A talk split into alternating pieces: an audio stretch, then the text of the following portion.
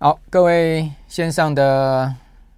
观众朋友，大家好，好，我是阮木华。好，我们上个礼拜因为呃假期的关系啊，听阮大哥的暂停一次哈，哦，所以有两个礼拜没有见面了哈。那一见面呢，今天的题目啊，就给大家一个可能心头又有是压力吧哈，这个末日危机哈。那到底这个末日危机是预警还是预示啊？呃，它只是个。大家心中的一个想象呢，还是真的会发生呢？哦，那股票、债券还有汇市呢，后面还有大危机吗？哦，为什么讲说这可能给大家心头压力？因为今年呢，全球股债是一路下跌啊。哦，那个传统上面的呃股六债四呢，哈，这样子的投资组合呢，今年也大滑铁卢了哈。那很多人讲说，这应该是五十年来没见过的哈，这个所谓股六债四投资组合啊，最差的一年哈，表现最烂的一年。好，那也就是说呢，我们今年出现的整个状况，可以讲说是过去五十年来哈从来没有出现的过的状况。那为什么情况会这么差？好，那一定是整个宏观环境上面哈，好，不是只有经济环境有变化，金融市场环境有变化，好，应该是整个呃政经情势都有变化，好，所以才会导致这么差的一个投资回报了哈。好，那今天台股各位可以看到哈，继续弱势哈。那在上周五台股大涨之后呢，今天居然又大跌了一百六十二点。啊，尤其是盘中啊，曾经跌过三百一十四点，那三百一十四点跌下去啊，啊，盘中的低点最低来到过了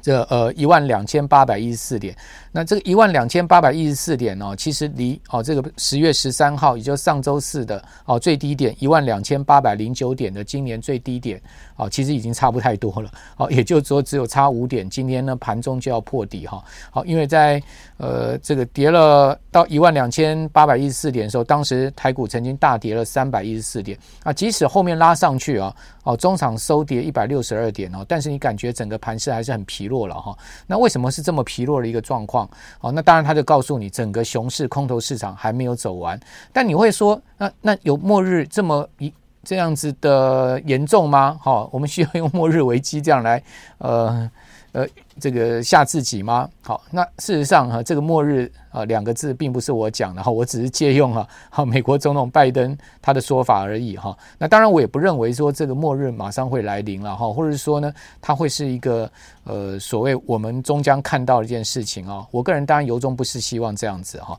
但是我觉得呢，呃，这个末日两个字其实给我们在今年的投资上面一个非常大的警惕。那谈到末日哈，我们就不得不谈这个人叫做罗比尼哈，或者有人翻成叫卢比尼。好，为什么 不能不谈他呢？因为他叫。做末日博士，对不对？各位可以看到他的 title 哈，叫末日博士。好，也就是他常常啊啊预警啊，而且事情很多事情，而且都成真哦。例如在两千零八年那个美国发生次贷风暴之前的两年，二零零六年呢，他其实就已经公开讲说，美国房市股市有大泡沫的一个迹象哈，要投资人小心啊。哦，这个股市、房市的大泡沫，哦，那果然被他说中了哈，所以他就因此而一举成名啊，哦，被人封为所谓的“末日博士”的封号。那卢比尼啊，哦，他也是呃美国媒体非常喜欢访问的，等于说媒体宠儿了哈，啊，一个很知名的大学教授。而他在今年三月的时候呢，其实其实就已经对美国股市呢提出了这个严重的警讯哈。好，他当时的。这个提出了警讯，还不只是在美股哦，他甚至连美债哈，美国的债市都提出了这个严重的警讯哦。只不过当时在三月份的时候呢，可能投资人还没有啊意味到有后面有这么大的一个熊市的发生了哈。然后如果那时候把他的话当一回事的话，哦，我想这个投资人应该可以避开这一次的股债大灾难了哈。但是我想在那时候呢，把他的话当真的人恐怕非常少哈，因为大多数人在。投资市场上面啊，总是后知后觉嘛，哈，都还是沉浸在啊这个今年一月哈，全球股市呃创下历史新高的这种欢愉的气氛之中啊，那很少人可以预料到哈，那今年从一月这个。呃，转折之下，哈，这个全年会走出如此大的一个熊市的格局，而且看到似乎这个熊市啊，似乎还没有结束啊，这个漫漫长市哈，到底要到什么时候才结束？没有人可以回答你啊。不过我们可以断言哈，这个熊市到今天是并没有结束。那我们来可以看到卢比尼呢，最近讲什么？他其实呢，最近在《时代》杂志上撰文哈。他发表评论说呢，他说呢，未来十年呢、啊，这个低成长跟高通膨的组合会导导致巨大的破产跟层出不穷的金融危机。哦，各位可以看到他所提出来有两个很重要的这个前提啊、哦，一个是所谓的低成长，哦，另外一个是高通膨。啊，就是说，现在目前全世界的呃经济啊，有可能摆脱过去三十年那种所谓的呃持续增长，而且是相对较高幅度的增长，而变成是一种低增长的模式。好，另外呢，过去三十年哈，好，因为呃全球分工得宜了哈，所以呢，通货膨胀一直是被压抑下去。尽管全世界各国央行都大印钞票，哦，那个过多的这个钞票并没有啊，哦，去追逐哦这个少数的商品而产生了所谓全面物价上涨的通货膨胀。哦，是因为呢商品非常的多，而且商品制造出来越来越低廉，好，这个价格越来越呃便宜。好，那这主要原因呢就在所谓的全球分工的呃全球化模式。而这种模式呢，在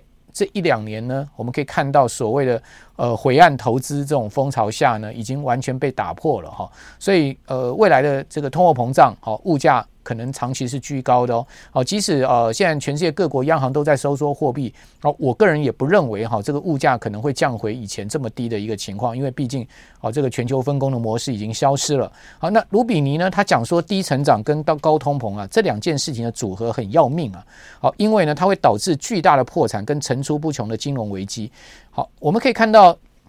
现在全世界股市债市的下跌啊，还没达到所谓的金融危机的层次了哈，因为毕竟我们也没看到任何一家大型的银行或是机构倒下嘛。好，那在零八年那时候不一样啊，我们可以看到那时候有很多大型的华尔街的金融机构倒下，好，甚至呢到最后连保险公司、银行哦都传出这个流动性的问题啊，岌岌可危。好，现在目前没有出现这个状况。好，尽管全球股债市大跌，但是呢，呃，似乎流动性还算 OK，好，还可以支应哈这个全球金融机构的运作。好，所以他所讲的这个巨大的破产跟层出不穷的金融危机呢，哦，他说是在未来十年会出持续出现。好，也就是说他已经已经看到这个未来十年后，啊，这十年间我们可能会遇见更多的这种啊所谓金融。的情况，如果真的是这样子的话，哇，那这个情势真的非常惨了哈。如果被他不幸这个严重的话，好，那长达十年的一个全世界的不景气，好，甚或呢呃不断的破产跟泡沫，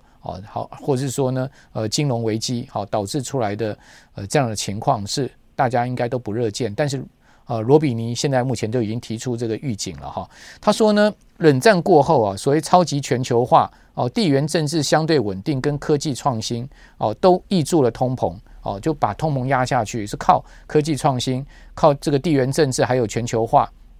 哦，地缘政治很稳定，即使有这个小战争发生了，哦，但是都没有像今年乌俄战争这么大规模形式的战争发生。哦，这叫做超级全球化的时代。好，大概就过去三十年冷战过后的这样一个情况。哦，但是呢，呃，如今这种全球的经济环境已经大幅改观了。哈，我们可以看到，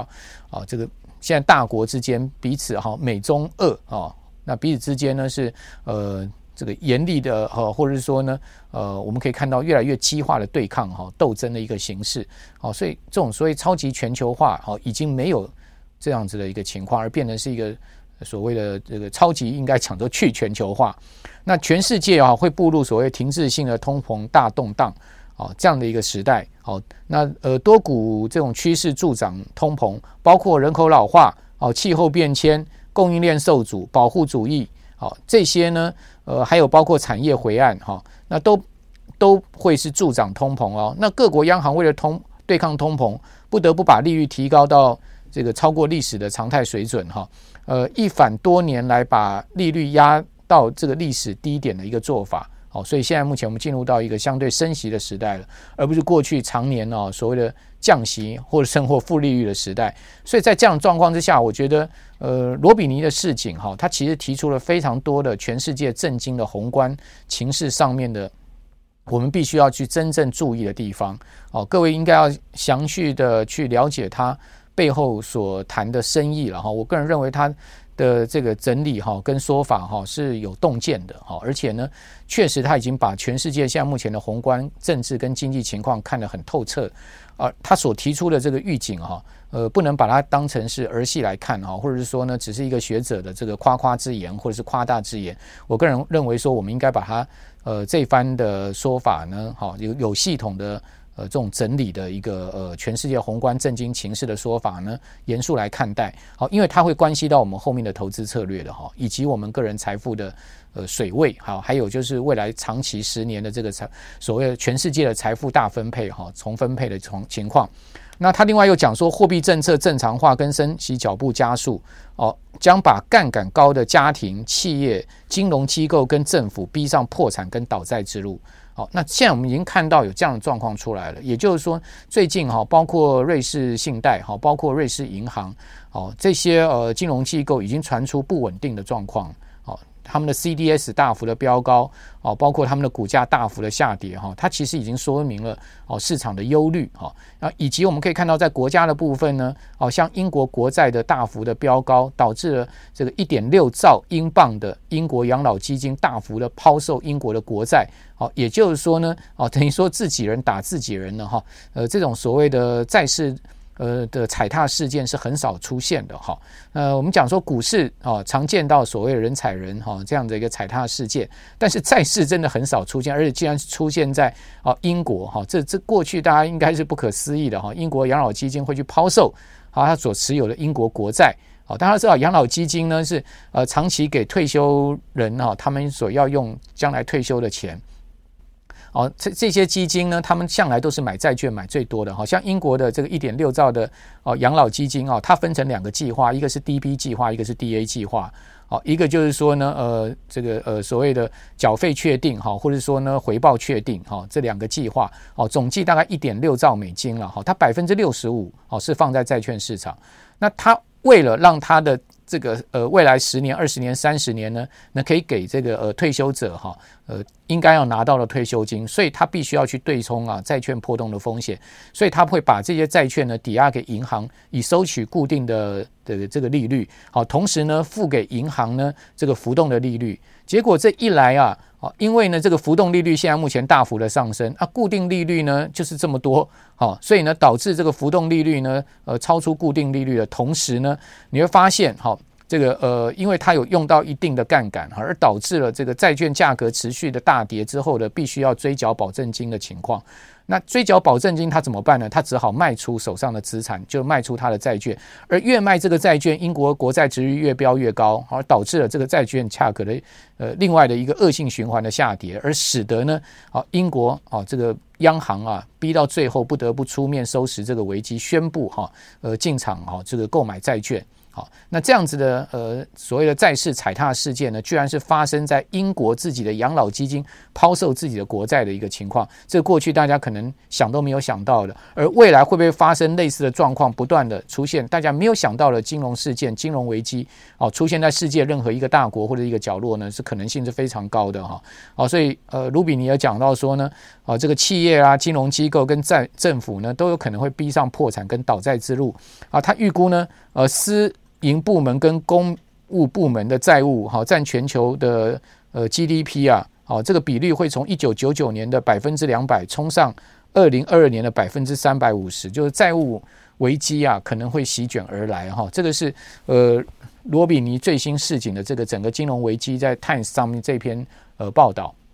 好，那另外呢，呃，全世界知名的啊这个桥水对冲基金的。呃，这个创办人达里欧，他同样也讲了哦，预示未来五年哦，他看的没有像罗比尼看那么长，看到十年，他是看五年。他说未来五年市场将会出现负值或者极差的实质回报。他说我担心啊，金融市场未来五年的回报呈现负值或者极极差的实质回报，就好像一九七零年代那一样。好，一九七零年代，各位知道两次石油危机、高通膨的情况之下呢，使得这个股市的投资，啊，这个各各种投资的回报极差。啊，这个达里欧示警啊，未来五年有可能全世界会落入这样的一个状况。啊，他说呢，未来两年美国的经济状况会变得更糟，而将这个会对美国的选举产生影响。好，今年是美国其中选举，两年后呢是美国下一次的总统大选。好，那达里欧已经看到。两年内，哈，这个美国经济应该情况都不会太好。那接连两个啊，这个全世界重要的呃财财经界的知名人士啊，他们都对于这个不同时间的周期的经济啊，或者金融市场提出了警讯。那难道我们该不该注意吗？我们不该更呃警惕吗？尽管今年股市已经跌这么多了，好，我们可能在这个当下。我们才开始呃更呃更应该讲说更呃更严肃的去面对好，我们可能将来会面对的这个。呃，恶劣的宏观环境吧，哈，而而今年可能还不是一个结束，哈，非常有可能它会是一个中长期的现象。好，那另外我们来看到这个英文字，很多人可能很熟悉了，好，因为它曾经是一部电影的 title，哦，这部电影呢就叫做《世界末日》。它这个电影呢讲的是啊，这个呃小行星好要撞击地球，哈，最后呢，美国呢派出了这个两队哈非常厉害的这个太空尖兵，哈，其中一队呢哦是由这种挖。油井的工人所组成的哈，他们分别搭了这个太空梭啊，哦，然后呢乘坐了这个呃所谓的登陆艇哈，到这个小行星上面去放核弹哈。呃，各位还记得这部电影，它的名字就叫做这个 Armageddon 哈，Armageddon 这就是末日，世界末日哈，世界末日就是这个英文字。好，那当时这部电影就是用这个英文字作为片名的哈。如果各位还有记性。印象深刻的话，哈，那部电影当时非常卖座，哈。好，那居然呢，美国总统拜登呢，好，在最近呢，他在纽约一场民主党的募款活动上面，他用强烈的字眼，就是阿姆党。哦，是来形容这个现在目前的全世界局势。他说世界末日了哈，所以呢，我讲说这个所谓末日危机啊，并不是我讲的，而是全世界最有 power 的男人，也就是美国总统拜登所讲的哈。他形容当前的核武风险，他说呢自己很了解普丁了哈。他说普丁扬言说要动用战术核武或生化武器的时候啊，他不是在开玩笑。好，因为他的军队呢在乌克兰表现得很糟啊。哦，这样情势发展下去呢，将会成为一九六二年哦古巴。哦，这个导弹危机以来，哦，世界首度面临核战引发的末日危机。那当然有人讲说，拜登啊，他只是呃夸大其词了，哦，是为了美国的其中选举哈，在呃让民进党哈，呃这个应该讲民主党，对不起哈，不是民进党，啊，让民主党啊有一些选票基础吧，就是激起民众对于呃情势的危机。这个向来是在呃选举的时候啊，执政者他们呃惯用的所谓。呃，选举手法了，好，那有人是这样讲，但我认为呢，其实也许拜登心中是有这样的一个打算或目的，但是呢，他恐怕也讲出了他深层的为这个呃忧虑吧。好，也就是说呢，尽管我们可以看到现在全世界哈这么多年来已经没有像冷战那时候的所谓呃大家呃要哦躲这个核弹攻击的这种这种危机意识了哈，哦，但是我想这种所谓全世界的大的啊战争的风险哈。哦似乎哦，只是一时哦不见了哈，但它并不是真正离开了我们这个人类、我们的社会、我们的地球啊，它有有呃有可能随时席卷而来的哈。那所以呃，拜登应该也是讲出了这个他呃最深层的忧虑哈。那在。末日危机这件事情上面呢，我们可以看到哦，回应刚才呃所谈到的这个两个啊，全世界知名的财经界人士，他们分别对政治啊、经济、金融市场所提出的警讯。我个人认为，现在目前全世界呢，哦，至少在我来看呢，哈，有四大不利于投资的宏观环境。好，哪四大呢？第一个呢，呃，全世界处在集体不安的气氛跟情绪之中。好，我想。呃，到今年呢、啊，乌俄战争啊，以及各处的地缘政治风险啊，哦，真的把我们的所谓不安的情绪拉到一个相对的高点。过去我们从来没有感觉到这么不安，哦，至少我个人是这样子，哦，都没有感觉到这么不安。但是呢，为什么呃，今年好、最近这几个月特别感到不安？好，我不晓得我们的。呃，观众朋友有没有这样子的一个感觉啊？尤其是这个天灾平平人呐，哦，地震啊，哦，加上这个呃暴雨啦，好，似乎宏观环境在气候上面哈，也给我们一种不安定的感觉。好，另外呢，就是政体对抗跟军事冲突。好，看到呃，现在目前全世界的大国之间似乎没有人在谈合作，而谈的都是所谓的呃对抗、竞争，好，或者说呢，呃，在这个激烈的角力，哈。那以及呢，不断的爆发各种的军事冲突，哦，那还有就是经济发展，哦，我们很明显看到，哦，从过去所谓全球化的合作，哦，转向分裂，好，那国际的，我们讲说经济组织也好啦，哈，或者是说呢，呃，不管。这个在货币上面或者是经济上面的，好，这个大型的组织似乎他们所能扮演的角色，哈，对于促进全世界的合作啊，也越来越感到无力了了，哈。比如说像 INF 啦，哈，像 World Bank 啦，甚至像呃 WTO 啦，哈，或者是像说这个联合国啦，好，你可以看到他们的角色似乎越来越呃越来越低了，哈，就是说。他们的重要性也越来越降低了，啊，而这个全世界各国为主体性的这种对立的形式呢，是越来越拉高了，好，那这种这种就是非常大的哈，在这两三年来的这个全世界政经情势的一个转变，好，那另外呢，还有就金融市场处在波动跟流动性消失之中，为什么讲流动性消失呢？因为最近瑞士的央行啊，哦，跟美国的联准会啊。哦，已经掉过两次钱了。我不知道各位有没有看到相关的消息报道，这是非常少见的哈。他去掉美元，但是为什么要他就要去掉美元？就代表瑞士的央行，它美元现在是呃相对缺少的。那也就是说呢，瑞士央行有美元流动性的问题。那为什么？呃，瑞士央行会有美元流动性的问题呢？我想这个可能跟啊这个瑞士信贷跟瑞银之间的问题是有关系的。好，那美元强势，欧元弱势，哈，瑞郎的弱势，所以呢导致呃资金不断的向美元流动，啊，而导致了呃除美国以外，啊这个全世界各国的呃所谓流动性的消失。那另外资金向美元流动呢，事实上美国也不见得流动性有多充沛，好，因为呢。美国的股债市的暴跌啊，它所消灭的这个资本呢，也非常的惊人哈，所以全世界的资本都不断的在被消灭之中，哈，在泡沫之中，在蒸发之中，而呃，世界非美货币国家呢，这种情况尤其严重哈，哦，所以瑞逼的瑞士央行必须要跟美国联总会哈，最近掉了两次的美元哈，好，那这个金融市场的波动跟流动流动性消失啊，其实也不利于啊整体的宏观的投资环境。好，那我们可以看到，在最新的啊，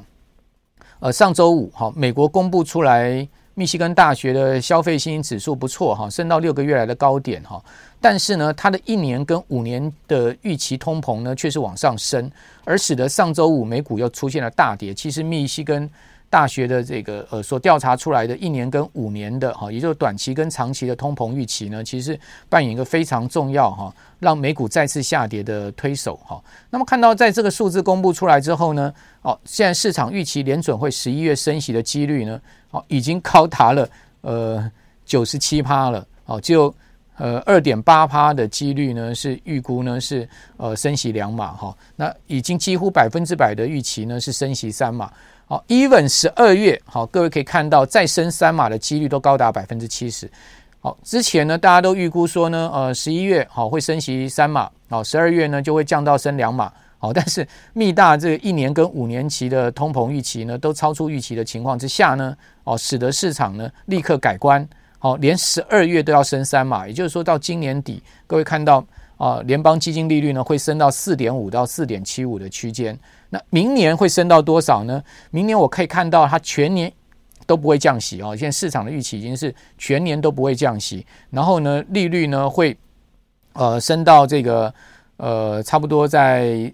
四点四点七五到五趴之间，好，也就最终的利率哦，市场预估是要到百分之五了，好，然后呢，明年一整年都没有降息的机会，好，是最新我们从呃。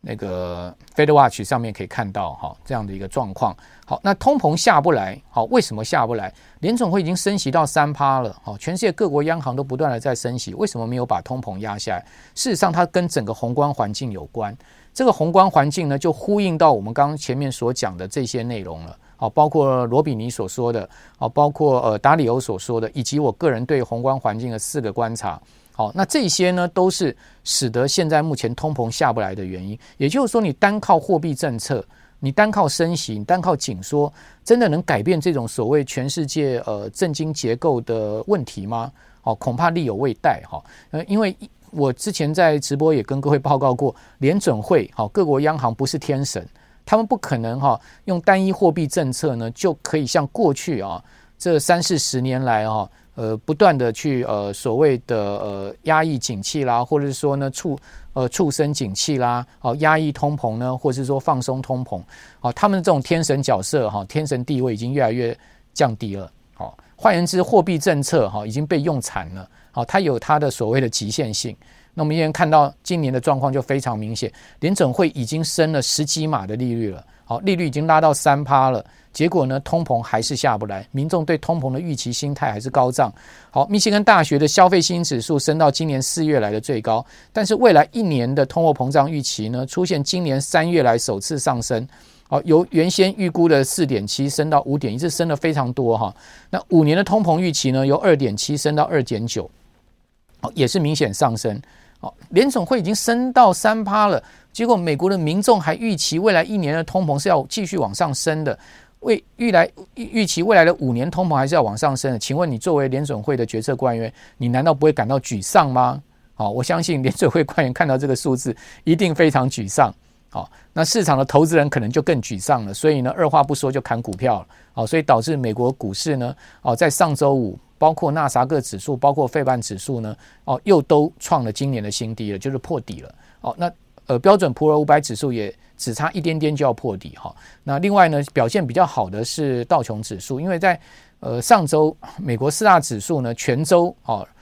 除了道琼以外，另外三个指数全周又是收跌的。好，也就上周四的美股的惊天大逆转，从两趴拉升到下跌两趴，拉升到上涨两趴，这个惊天大逆转呢，只有一天的效果。好，而导致了上周这一天的拉升呢，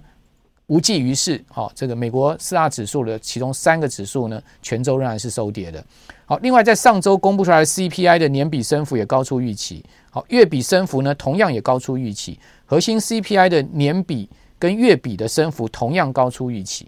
好，这就告诉你说通膨下不来，其实跟整个呃结构的宏观因素是有关的哈。联准会的货币政策哦，虽然它对抑制通膨有一定的效果，但是呢，它可能非常的缓慢哦，甚或呢，它的效果已经是越来越降低了哈，不会像去呃过去有这么大的一个效果。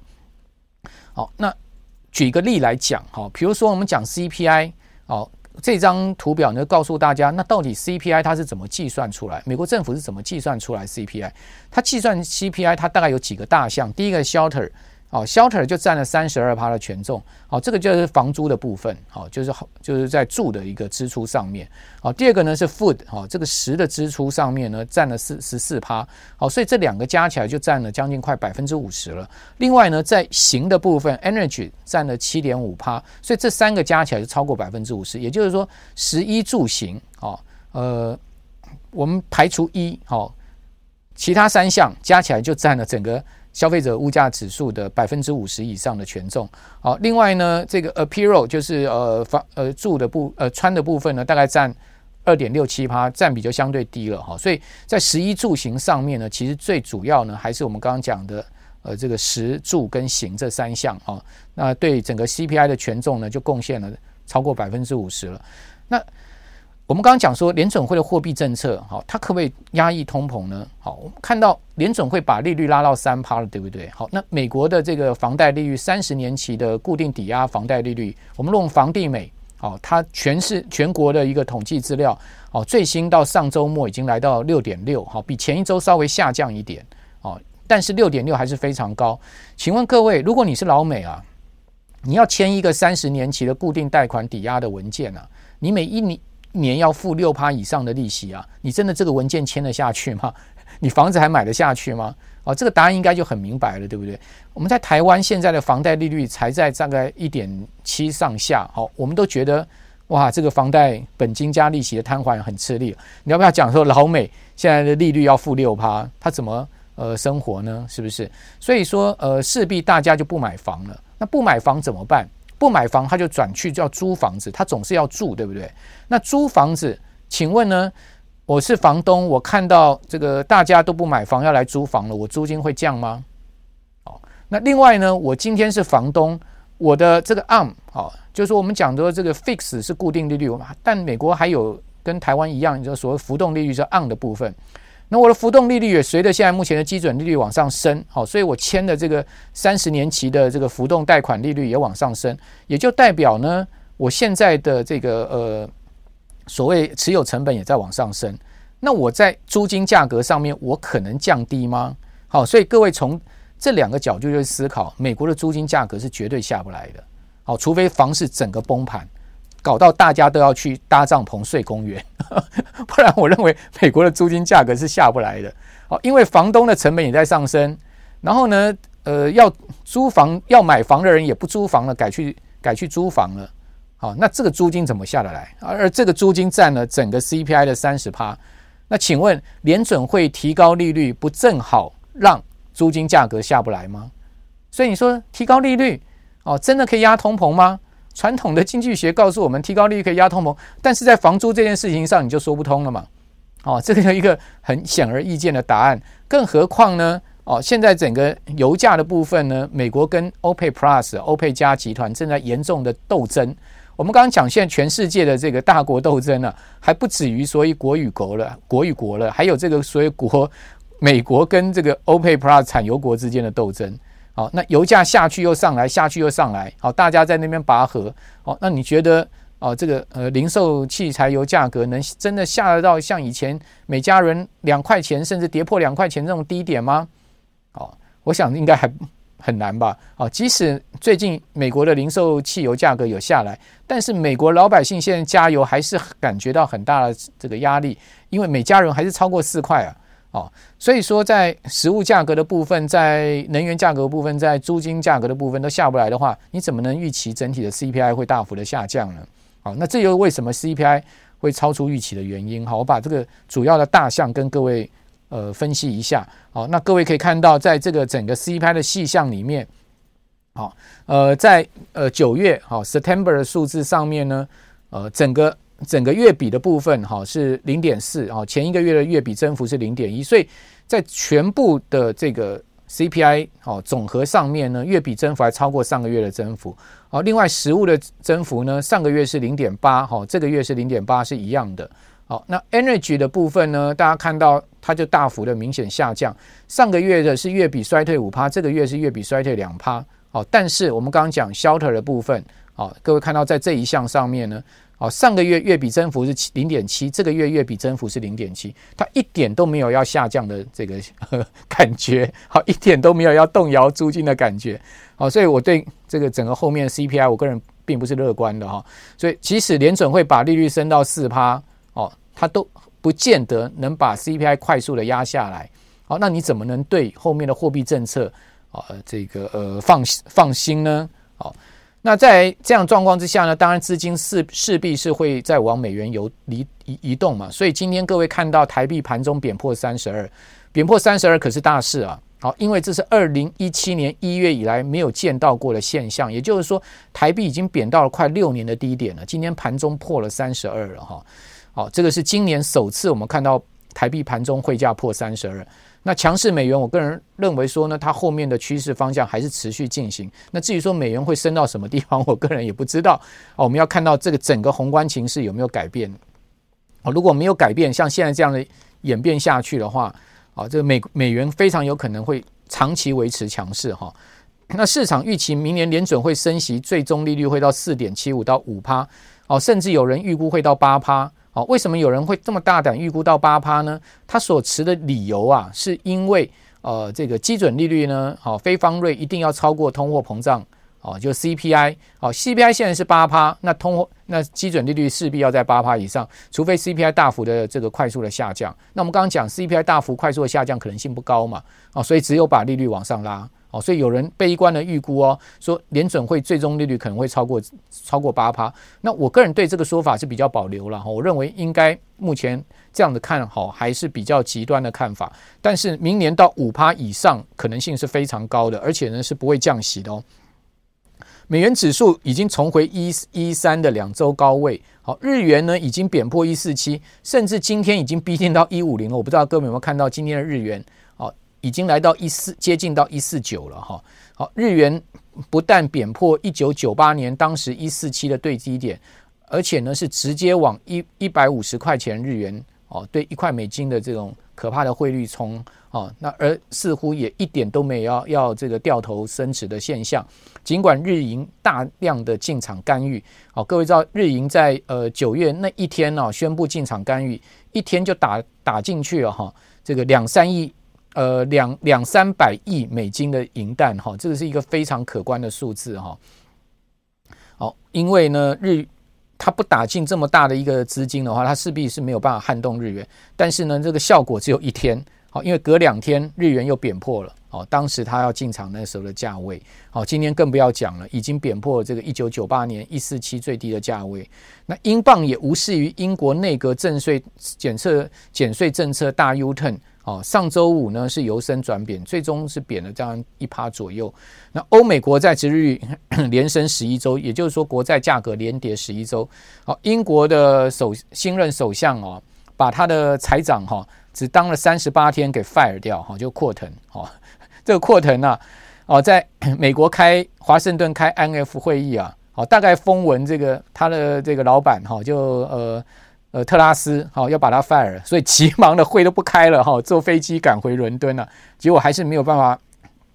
挽回好他被 fire 掉的命运。哦，那这个叫做弃车保帅，好，也就是说特拉斯呃觉得他自己首相的地位哈非常的不稳了哈，因为他这一次的这个政政策已经是。呃，大大让民心失望哈，同时让反对党得到了一个攻击他非常有利的机会，甚至让这个执政党英国保守党里面内部啊，大家都开始想要这个推翻他哈，想要呃把他这个首相给 fire 掉。好，所以你可以看到他任命的新首相亨特哈是呃英国前这个外交大臣啊，一上来啊就非常不给他面子，说呢呃这个减税政策根本就是一个错误的决策。好，然后呢，直接打脸这个首相，哦，就代表呢，呃，特拉斯呢现在在党内的声望是急剧的下降，哦，所以今年底特拉斯下台的可能性不是没有，哦，他现在已经失掉他的一个呃这个重要的背膀，哈，就是扩腾，哈，这个财政部长他弃车保帅，哈，把一脚踹开，换了亨特上来，但是还是没有能阻止哈这个市场对他的疑虑，而。我们也可以看到，英国还是处在一个风雨飘渺的整个情况里面，哈。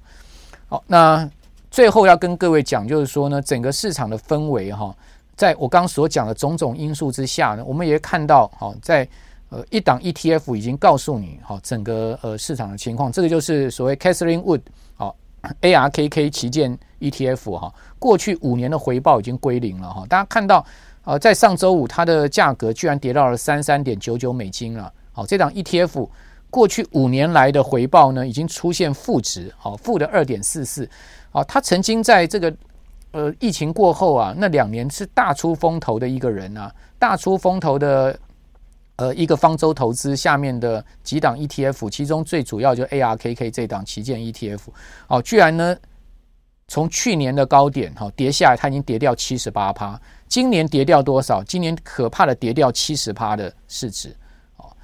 哦，那他告诉你什么？他其实告诉你就是所谓的啊成长题材的幻灭。哦，所以呢，我们现在在投资的时候，真的你不要再去想什么成长了。这也是为什么今天台积电又大跌的关系。台积电在上周公布出来的这个法说会，哦，是让市场振奋，哦，让让这个呃台股周五的大涨。但是今天台积电几乎又要破底，为什么？好，因为现在市场不再讲成长了。尽管台积电讲说它明年还有十五趴到二十趴的成长，但是，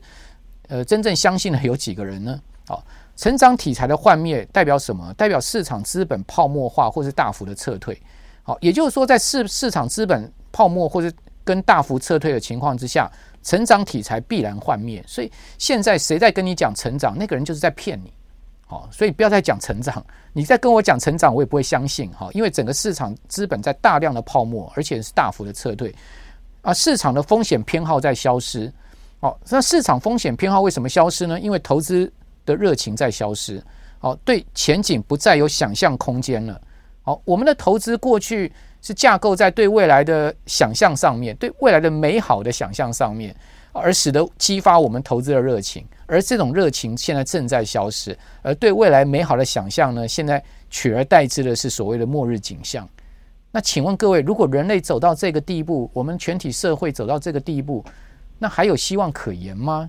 啊，我想这个全世界的人类都应该要去思考这件事情吧，各各个大国的领袖应该要去思考这个事情吧。好，所以我最后的结论告诉各位了：熊市还没有见底，ARKK 就是指标。何时不再破底？ARKK 什么时候不再破底？美债殖利率什么时候不再创新高？哦，这这一点呢，在上周五，好，我在丰富的直播有详细的两段时间跟各位说明。如果各位有兴趣的话，可以去回看上周五我在丰富所讲的这个所谓美债破底，好，股市还能再涨吗？好，这个影片里面，好，那我认为这两个指标就是很关键。哦，什么时候呢？ARKK 不再破底？什么时候美债值日呢不再创高？也许呢，哦，就是我们重新再回到有想象空间的时候了。好，那以上呃就提供给我们所有亲爱的观众朋友，我是阮木华，我们下次再见了，拜拜。